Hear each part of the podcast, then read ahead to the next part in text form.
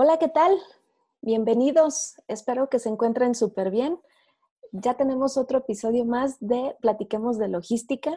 Yo soy Michelle Lira y espero que eh, se la pasen súper bien el día de hoy con nosotros porque tengo un invitadazo de lujo este invitado tengo la fortuna de que en estos momentos estamos trabajando juntos y es como mi sensei del aéreo, ¿no? O sea, ustedes saben que yo soy 100% marítima y todas aquellas preguntas que yo siempre les digo para domis, ¿no? Las básicas de las básicas del aéreo, corro con este amigo y tiene toda la paciencia para estarme explicando, ¿no? Entonces, eh, para mí es bastante emocionante, es alguien a quien yo considero que, que tiene toda la experiencia que le ha tocado unos casos para la araña a tener que tratar y desenmarañar aquí en la industria y aparte es súper, súper conocido, ¿no? Entonces, para mí es un privilegio tener eh, esta semana de invitado a Arturo Eslava. Bienvenido, Arturo, ¿cómo estás? Hola, Mitch, ¿cómo estás? Muchas gracias. Gracias por la invitación. Muy contento de estar en la participando en la sesión y sobre todo muy entusiasmado de poder dialogar respecto al tema del, tema aéreo, ¿no? Así que eh, nuevamente muchas gracias por la invitación. Gracias a ti, Artur, por, por, aceptar la invitación. Eres el primero que va a ser de un producto totalmente diferente. Entonces te voy a empezar a bombardear aquí con un montón de preguntas del aéreo. ¿Estás listo? Muy bien, no más que listo y contento. Perfecto, Artur. Entonces, pues mira, casi siempre la primera parte del programa lo que nosotros eh, platicamos es un poquito de tu trayectoria. Queremos conocer qué onda con Arturo Eslava, cómo llegó a la logística, qué estudió. ¿Nos podrías empezar como a platicar un poquito, porfa? Sí, claro. Bien, pues eh, yo inicio en este negocio por, por la invitación de un buen amigo. Eh, no sin antes comentarte que soy egresado de la universidad estudiando relaciones internacionales. Eh, yo quería estudiar derecho, pero eh, por azares del destino y porque la carrera estaba saturada eh, y por los idiomas, decidí estudiar relaciones internacionales. entro al negocio de la logística, pues por accidente, por esta invitación de este amigo. me hacen una entrevista en inglés en Panalpina y pues me dieron la oportunidad. Me, empecé como Customer Service y posteriormente eh, fue una etapa complicada al principio, debo reconocer, eh, sobre todo porque pues había muchas cosas muy nuevas, eh, mucha presión, muchas exigencias y el tiempo no me daba. el primer mes de, de mi labor en Panalpina, pues estuve prácticamente solo, y tratando de, conservar a los clientes, eh, pero con un aprendizaje muy, muy importante. Y posterior a ello, le, agarras eh, el gusto, le agarras el, la forma al, negocio y empecé a despegar, empecé a, tener otras responsabilidades, cambié de posiciones eh, muy rápido, en muy poco tiempo, eh, iniciando como Customer Service. Eh, posterior a ello, trabajé en operaciones, después cuentas especiales, eh, finalmente ya como, como responsable del, del ASB Desk, ya manejando el, el, tema del Speedy y todos los allotments que venían de, de Far East hacia México. una experiencia muy, muy, muy padre. conocí a mucha gente, aprendí muchas cosas, y sobre todo, pues eh, conmigo se abrió el área de cuentas especiales, sobre todo porque se englobaba como un todo, ¿no? Yo hacía operaciones custom service, incluso hasta ventas, facturaba yo mis propios embarques y eso me, me daba la oportunidad de tener como el control eh, de la operación, eh, lo cual me dio una, pues una plataforma para poder despegar en Panalpina, ¿no? Siete años de un aprendizaje muy bonito. Eh, mi mentor Gerardo Schmolke, creo que a él le, es de las personas que le, le aprendí más, eh, siempre de la mano eh, y, y, como esponja, tratando de absorber todo el conocimiento que él me pudiera compartir y sobre todo pues con hambre, con hambre de aprender, de tener siempre queriendo más responsabilidades, tratando de innovar, de, de de no quedarte siempre estancado, estancado sino que puedas eh, eh, pues estar teniendo esta apertura al cambio. Esto creo que fue lo que más me, ha ayudado, sobre todo en mi, en mi carrera laboral. Eh, y bueno, después de un ciclo en, en, Panalpina, pues ya vienen otras experiencias, ¿no? En otras compañías. Em, pero sí, donde fue mi base, mis, mis primeros pininos, sin duda, en Panalpina, siete años que yo jamás voy a olvidar, ¿no? y aparte es súper mentor con Gerardo, ¿no? A todos los que nos tocó trabajar un poquito ahí en Panalpina, Gerardo era de los más conocidos y, siempre tenía como una buena vibra para todos los que andábamos ahí empezando. Sí, eh, su forma de trabajar muy, muy singular. Eh, yo a él he visto cosas que a nadie, eh, cómo conviertes un problema en una oportunidad. para todo tenía una solución, siempre verlo con un con una mentalidad positiva, eso es algo que a mí me llenó mucho, el, siempre buscando eh, la solución de un problema y viéndolo desde la perspectiva que pues somos una empresa de servicio, ¿no? Este negocio es de servicio y nos debemos a los clientes. Entonces, esto nos ayudó mucho, sobre todo para, para tener este aprendizaje y poder despegar para, para generar nuevos proyectos e ideas, ideas nuevas con, sobre todo en la parte del aéreo, consolidaciones, eh, viendo también algunos eh, equipos especiales, ¿no? Viéndolos de la parte de, verticales y los equipos de trabajo que hicimos, sinceramente, fueron muy, muy, muy, muy positivos, muy exitosos. Eh, realmente muy buenos recuerdos de, de Panalpina. Qué bueno. Oye, Artur, y aparte, digo, reitero que, esto del aéreo para mí es como muy nuevo, pero por ahí estuve leyendo noticias de que el Speedy ya como que, pues ya, ¿no? Ya colgó las alas, podríamos decirlo así. ¿Nos podrías platicar un poquito de, tu experiencia justo con el Speedy? Sí, caray, tristemente, bueno, pues con ahora la, la esta fusión, ¿no? La compra con, con DSB, al parecer, pues el Speedy ya no, ya no va a operar más hacia México. Em, pues en esos, en esos tiempos nos, abría muchas puertas porque era el único charter, el único forwarder que tenía su, su propio charter. Teníamos dos frecuencias a la semana, jueves y domingos, Luxemburgo. Em, uno era vía Huntsville y el otro vía Miami. Y pues el, hecho de tener el control de la carga, de decir esto lo subes, esto lo bajas, eh, este tipo de cosas son las, los aprendizajes más importantes con Gerardo, ¿no? De, poder analizar eh, cómo tomar estas decisiones, qué riesgos tomar, hasta dónde y sobre todo, pues, eh, todo en beneficio de la organización, ¿no? Me parece que la importancia de ofertar este tipo de servicios con una seguridad de, garantizar el vuelo es lo que eh, en esos tiempos nos hacía diferentes a la competencia. Pero muy, muy padre, sobre todo porque en Luxemburgo eh, como hub, pues podíamos eh, prácticamente disponer de la carga que, se iba recibiendo y sobre todo, pues ordenar por prioridades. Entonces, haz de cuenta que en la semana ibas con todo el equipo de Customer Service. Oye, ¿tú urge esta carga sí o no? ¿La podemos retrasar o que se vaya en el otro vuelo? Eh, ya, ya sabes que en este negocio se, da mucho esta, este tipo de eventos. Pues me invitan a colaborar a, a DHL como resultado precisamente del, del tema del Speedy. Me invita a trabajar Paco Galvez en conjunto con, con Rubén López. Eh, también muy buenas experiencias. Eh, recuerdo que con Paco, eh, él me recibe con dos comentarios. El primero fue bienvenido al caos. Era un tema que yo no entendía, no entendía por qué. Y el segundo comentario fue, es, eh, pues llegas a, la parte de, de, exportación aérea. Y yo le dije, oye, pero pues mi experiencia está en importación. Y me dijo, no, no te preocupes, eh, no pasa nada. Eh, la expo es igualito a la impo, nada más que al revés. Y yo, ah, ok. Y, y, pues sí, también un periodo de mucho aprendizaje. Al principio, pues a picar piedra.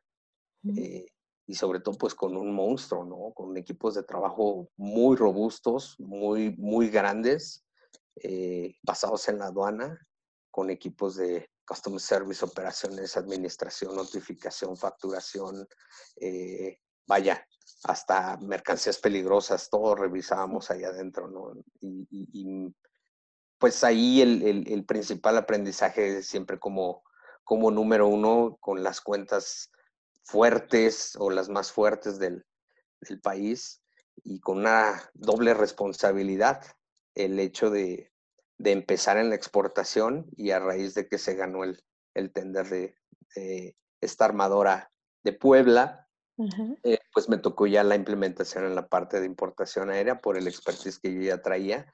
Eh, y vaya, sin duda, eh, fueron momentos muy, muy importantes para mí. Me marcaron la vida, sin duda, muy, muy, de mucha responsabilidad. Creo que esto siempre es de desafíos, de retos. Y, y, que esto es lo que te lleva al siguiente nivel. Siempre estoy convencido de que eh, el hecho de dar resultados y que tu trabajo hable por ti es lo más importante, sobre todo en este negocio. Sí, me imagino. Y el estrés ha de haber estado sabroso, sabroso.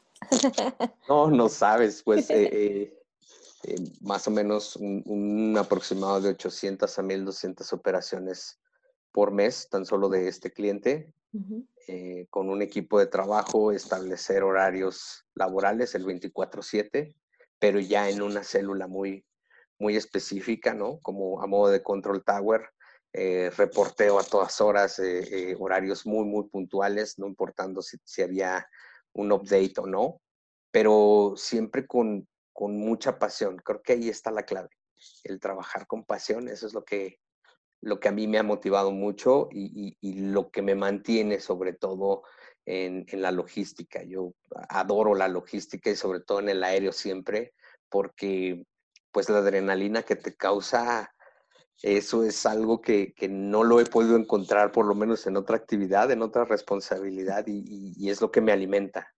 Yo lo comentaba con, un buen amigo hace unas semanas, eh, pues eh, eh, en este ambiente eh, te puedes sentir en un mismo día feliz, triste, enojado, frustrado, te vuelves a sentir feliz. Muy importante, sobre todo por el tema de la, de la inteligencia emocional, pero, pero es, es, es, parte de lo que a mí me alimenta para, para seguir, sobre todo en este, en este ambiente, en esta responsabilidad, porque me agrada, ¿no? Me gustan mucho los retos y sobre todo tú sabes que en el aéreo, no, no me gustan las comparaciones, pero en el aéreo pues todo urge y sobre lo que urge, bueno, lo que, lo que se pide para ayer, después de casi cinco años, eh, nuevamente recibo una invitación para, para colaborar en, en, KN, esta vez con, con Boris, ¿no? Em, y pues con una responsabilidad totalmente diferente. Eh, yo en, DHL eh, estuve exportación, importación y cuando llegué a KN, pues eh, la, la, invitación tenía que ver con una posición senior, donde prácticamente pues había un equipo de gerentes a cargo y, yo como responsable, es decir, no solamente eh, en el tema del aéreo como un todo, sino por sus productos, eh, importación, exportación, doméstico, aerospace, eh, pharma, ¿no? Em, la parte de, del Far East, de China también, perecedero, que era también una célula muy, muy importante del, del equipo de trabajo.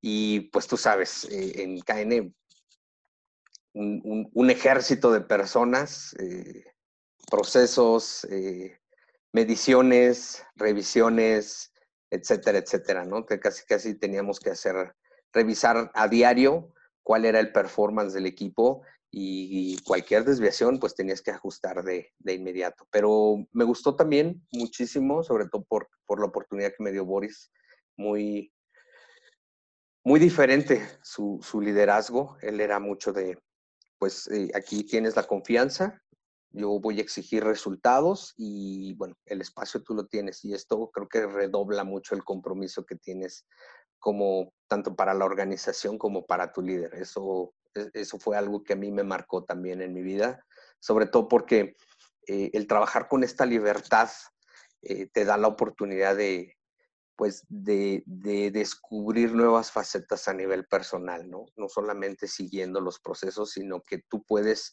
en un momento innovar y dejar tu toque personal. Esa parte creo que es la más, lo que más me dejó a mí como, como eh, alimentación o alimento de, mi experiencia laboral en KN.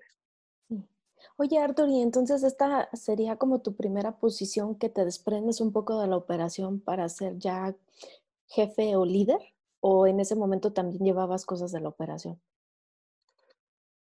Sí, es correcto. Eh, fue una, etapa donde me tuve que desprender un poco de la operación, ver un poco más la cuestión administrativa, eh, tú sabes, cierres de mes, forecast, budget, ¿no? Sobre todo, eh, apoyando a los equipos, a, las, a, las, sugerencias de cada subproducto. Eh, sin embargo, bueno, pues tratando de no estar tan aislado del, equipo de, de la aduana, ¿no? A mí siempre, como sabes, siempre me ha gustado eh, el ambiente en la aduana. Yo, la verdad, la, operación me encanta. Es, muy, está muy dentro de mí, es parte de mi ADN. Y la idea era que, que pues pudiera llevar estas dos posiciones o dos responsabilidades de manera paralela. Sobre todo porque, pues, tú sabes que una cosa es vender y otra cosa es el performance que tú puedes eh, eh, tener en, la aduana y eso es lo que hace, en mi opinión, lo que marca la diferencia para cumplir con la expectativa del cliente. Siempre, siempre si había algún problema, alguna, alguna situación, algún retraso, una cancelación, eh, robo, parcialidades, siempre estaba yo ahí de chismoso, siempre. Eso es algo que siempre ha estado muy en mí, Aparte yo me imagino lo que te escalaban, ¿no? O sea, no te escalaban cosas chiquitas, te han de haber escalado unos problemones o, ay Dios, no, ya me imagino. sí, siempre en este negocio sabes que em, pasa, es, parte de la naturaleza de este negocio, eh, pero bueno, creo que eh, eso también ayudaba mucho, sobre todo para, para hacer innovativo para ser creativo y en vez de preocuparte por el esquema de escalaciones, pues enfocarte en una solución. A lo mejor no, no siempre las soluciones eh, eh, cumplen las expectativas de los clientes, pero al final del día eh, traer una propuesta, no solamente traer el problema. Creo que esa parte es, lo que hace diferente en tema de servicio. Pues lamentablemente salió, salió Boris y, y pues tuvimos que migrar eh, el equipo casi completo, eh, surge una, una oportunidad en una empresa mexicana que se llama RH Shipping.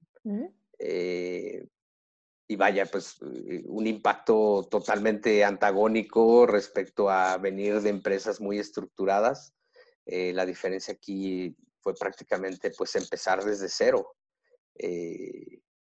muy importante, sobre todo porque pues teníamos la oportunidad de armar el equipo, también había la confianza y aquí es de picas piedra desde, desde el, primer escalón, eh, desarrollar tus propios procesos, working instructions, job descriptions, eh, armar tu equipo de trabajo con gente de experiencia, empezar a negociar el tema del pricing para sobre todo para desarrollar el tema del perecedero. Eh, no fue fácil, sinceramente no fue fácil, nos tocó, nos costó casi un año, pero al final el, resultado fue incluso hasta eh, estar mencionados en, el listado de IATA.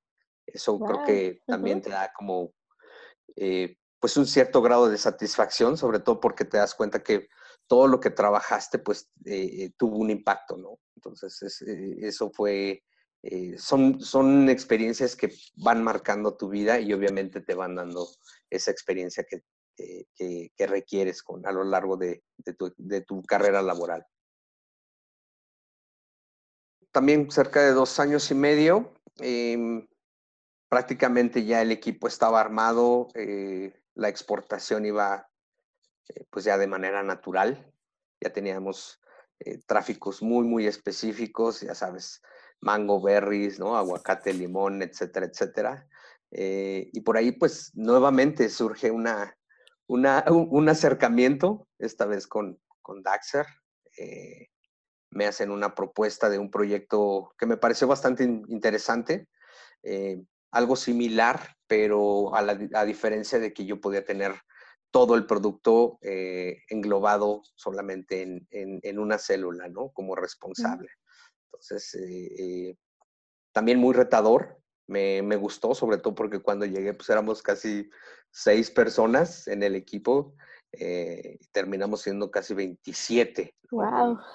Dentro de la aduana, haciendo proyectos nuevos, desarrollando unidades de renta, promocionando el branding, ¿no?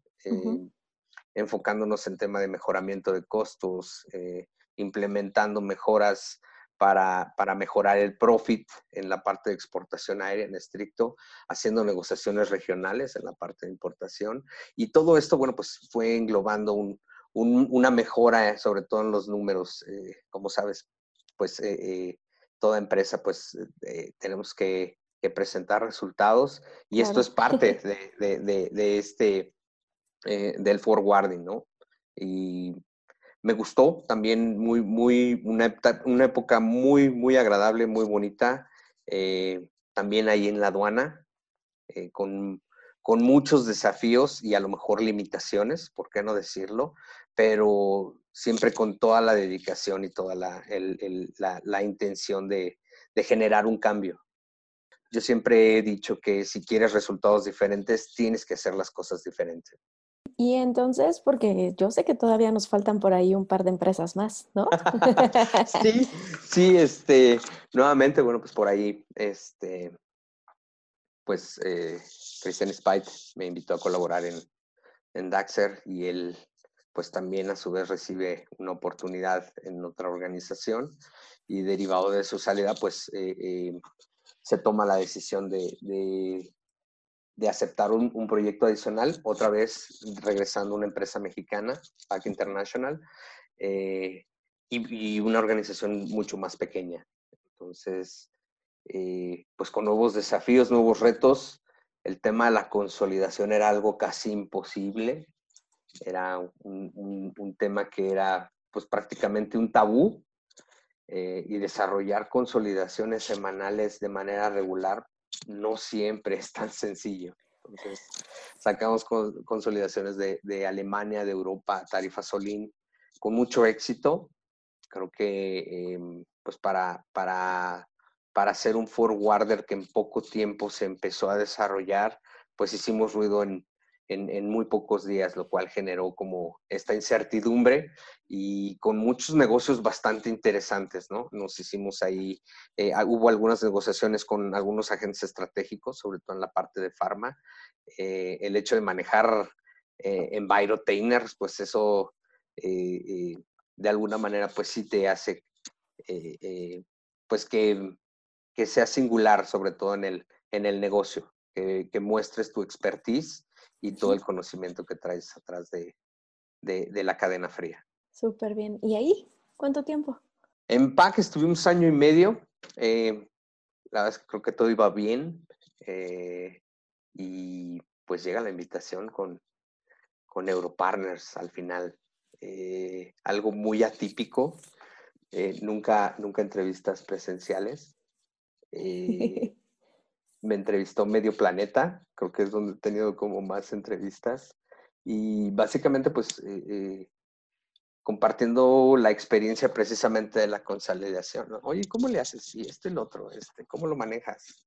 Eh, porque pues yo obviamente ya tenía un, un esquema operativo muy específico para mover la consolidación.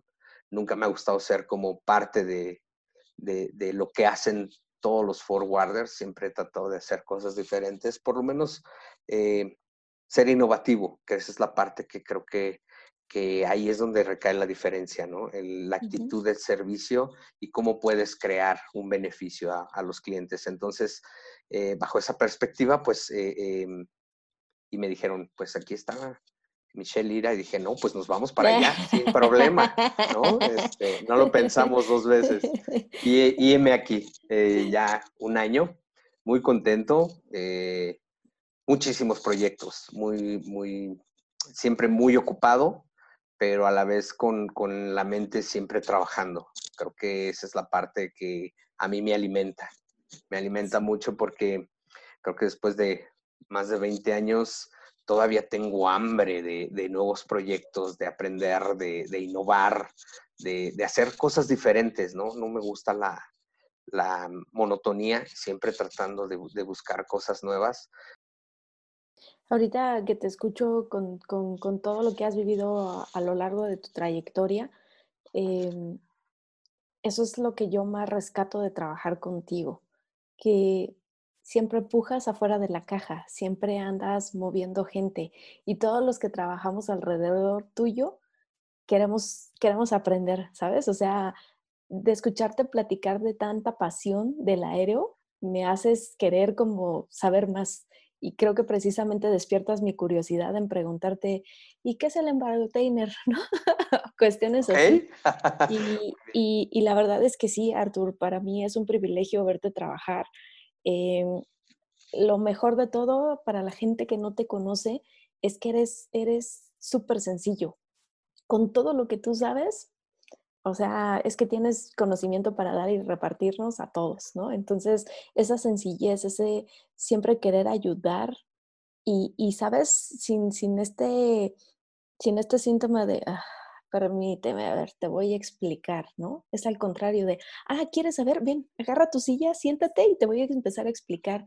Entonces, eso es algo bien, bien padre, Arthur, y, espero que nunca lo pierdas porque eso nos hace admirarte cada vez más, ¿sabes? Entonces, qué bonito. Muchas gracias, Mitch. Gracias por las palabras. Eh, pues yo estoy convencido de que los, los puestos no hacen a la gente. Creo que eh, siempre un líder refleja la actitud del equipo. Si un equipo tiene una mala actitud, pues es también el reflejo del líder.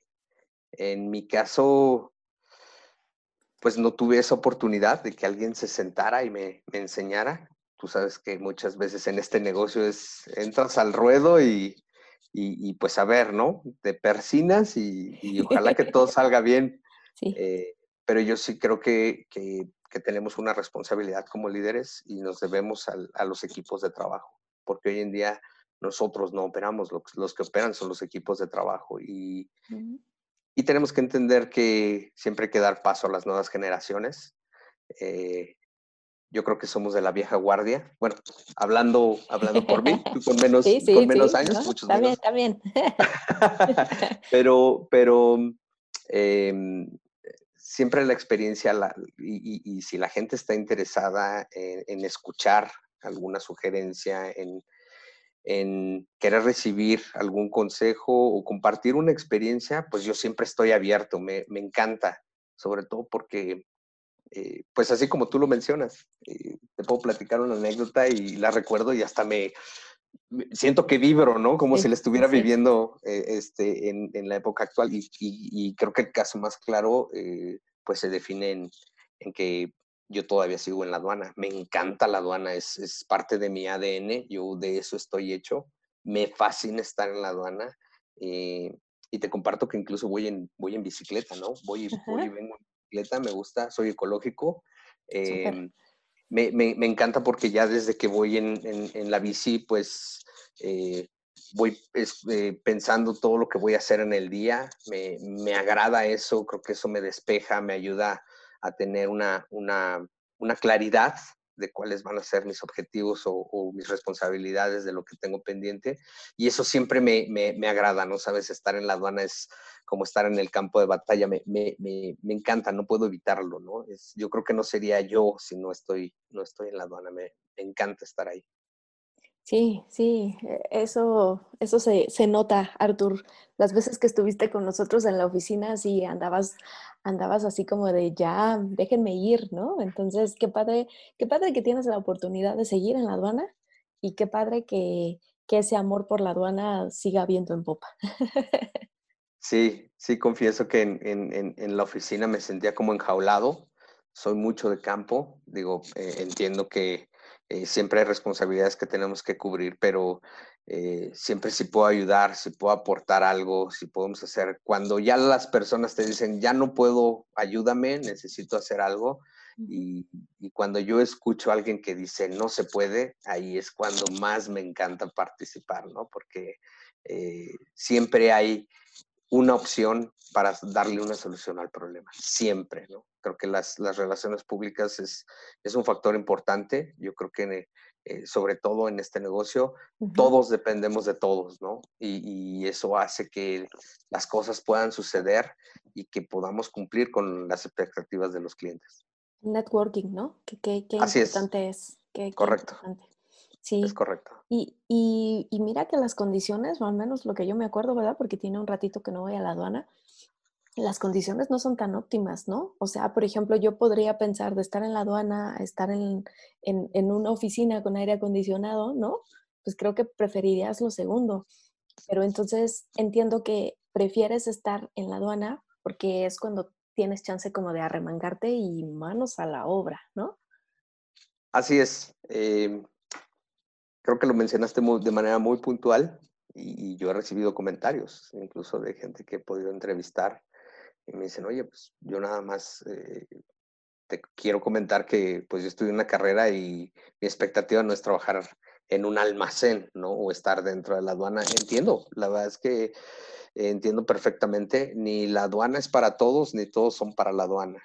Eh, creo que esto se puede resumir eh, desde la perspectiva que si te gusta lo que haces, si sientes esa pasión, si tienes esa hambre de seguir aprendiendo, el, lugar es lo de menos. Yo participo mucho en la aduana precisamente porque eh, me gusta mucho la operación y tú sabes que en el día a día siempre hay un problema, siempre hay algo, alguna desviación, alguna urgencia, algo que se requiera como un caso especial y es ahí donde entramos. Eh, cuando, cuando se ve que ya no hay otra opción, me parece que ahí es donde más me gusta, ¿no? No, no, no hay cosa que más me agrade que alguien me diga, este, pues no se puede. Entonces ahí es donde más me encanta eh, eh laborar, intervenir, ¿no? Me encantaba lo que hacía y que encima de todo me pagaban. Bueno, pues yo ahí en ese sentido me siento muy afortunado y muy contento de estar y de seguir todavía en este negocio, ¿no? Sí, sí, eso está padrísimo. ¿Y algún subproducto de, de, preferencia? ¿Le entras parejo a la Impo, a la Expo o tienes una afinidad con, con algo? Pues mira, em, tengo le tengo un cariño especial a la importación porque así empecé. De hecho, eh, de, de, toda mi experiencia donde he trabajado más años en, dedicado a un producto, sin duda ha sido la importación. Eh, pero bueno, la exportación también tiene lo suyo, ¿no? El hecho de, tener el control, de hacer negociaciones y incluso de intervenir en el pricing, eso, eso me cambió, me cambió mucho la mentalidad y, me dio la oportunidad de ver el negocio de diferente, desde otra perspectiva. Pero sin duda, hoy te lo puedo decir, eh, donde más he disfrutado es cuando, cuando puedo manejar eh, el producto como un todo, es decir, eh, importación, exportación, administración, ¿no? O la operación. Eh, vaya, me encanta, incluso hasta el pricing, eso es, es como muy de mí, no son cosas nuevas y, y, siempre cuando estoy en alguna actividad, pues eh, no puedo, no puedo evitar extrañar otras actividades, ¿no? A mí me gusta el aéreo completo, siempre, siempre lo he visto como un, como un todo y eso es lo que en realidad a mí me apasiona más, el, tener eh, soluciones tanto para Info como para Expo y ser innovativo. Creo que ahí es donde lo puedo resumir. Es lo que más, sí. Oye, pues a mí me gustaría ya empezar a entrar un poquito en materia de, de las cargas. ¿No? Este, este episodio es Aéreo 101, ¿no? Sí. Entonces me gustaría ver si nos podrías como empezar a platicar un poquito. Yo sé que de, de las mercancías o de lo más llamativo que puedes tener en el aéreo es un poquito el perecedero y ya te escuchaba yo ahorita que las berries, que los mangos, que el aguacate. ¿Nos podrías contar, porque también por ahí escuché, ¿no? Que, que, que, también le haces a las trufas, entonces ¿nos podrías platicar un poquito de, del tema del perecedero, porfa? Sí, claro, claro, sin duda. Eh, pues el perecedero es muy, es, es, es, es un negocio muy, muy singular. Eh, considero que más que, que eh, mirarlo o reflejarlo como un producto donde te va a dar mucho profit, no te estoy diciendo que tampoco es de, es de gratis, es un producto castigado, pero a su vez tiene su, secreto. Las negociaciones que tú haces incluso para las tarifas son diferentes a la carga normal. Eh, te da mucho poder de negociación por el volumen que manejas, ¿no? Eh, importante eh, considerar el tema de las, de las cadenas frías, sobre todo en las berries que, que lleva mucho, mucho riesgo. pero, pero enfatizar mucho que para el tema de la exportación, pues, tú sabes, para el tema del aguacate, pues eh, hay estados no, no, no tan fáciles de visitar, ¿no? Tipo Michoacán, Sinaloa, y esto, eh, pues te da mucho aprendizaje. Creo que la parte del perecedero que más me gusta es que eh, no tienes una expectativa, ¿no? Puedes ingresar carga prácticamente las 24 horas del día, los 365 días del año. Eh, las temperaturas tienes que estar revisándolas, eh, usar termómetros, hacer ingresos directos, con esas cargas no puedes hacer labores de cross-dock. Y, pero lo más importante es eh, cuando tú llevas un volumen muy representativo, te das cuenta que, poco a poco vas, vas teniendo más beneficios con, con, los proveedores de servicio, en este caso con los cargas, ¿no? Tema de tarifas, tema de eh, espacios, allotments que puedes ir manejando. Eh, y me parece que sí, es, es, es, un negocio muy castigado. La verdad es que sí, sí se requiere eh, que tengas personal disponible, pero es muy bonito, muy bonito. La verdad es que en la parte de la exportación y, y bueno, pues con el aguacate creo que nos distinguimos mucho como país a mí me, encanta. Las berries son muy delicadas, muy, muy delicadas y esto genera de alguna manera que, tengas una especial atención, que le des un enfoque muy, muy particular a estas cargas para que puedan salir en tiempo. Y aparte yo creo que el proceso pre el vuelo eh, eh, es también muy importante, ¿no? La preparación de la carga. Sí, claro. Bueno, eh, pues hay proveedores que incluso pues, ya te entregan la carga ya final eh, lista para ser embarcada. Hay, hay carga que ya viene empaquetada, ya viene con, con eh, medidas muy particulares de los pallets.